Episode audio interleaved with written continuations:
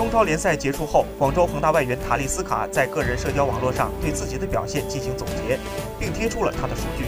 他写道：“这一年，不管是进球、助攻、胜利还是失败，都增加了新的体验和挑战。这些会让我成长，也会刺激我进步。”今年，塔利斯卡分别为土超联赛的贝西克塔斯以及中超联赛的广州恒大效力。他一共出场四十八次，打进二十九球，另外还有七次助攻。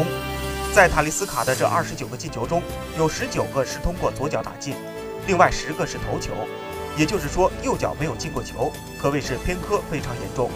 他在中超出场十八次，打进十六球，并有四次助攻，表现极为出色。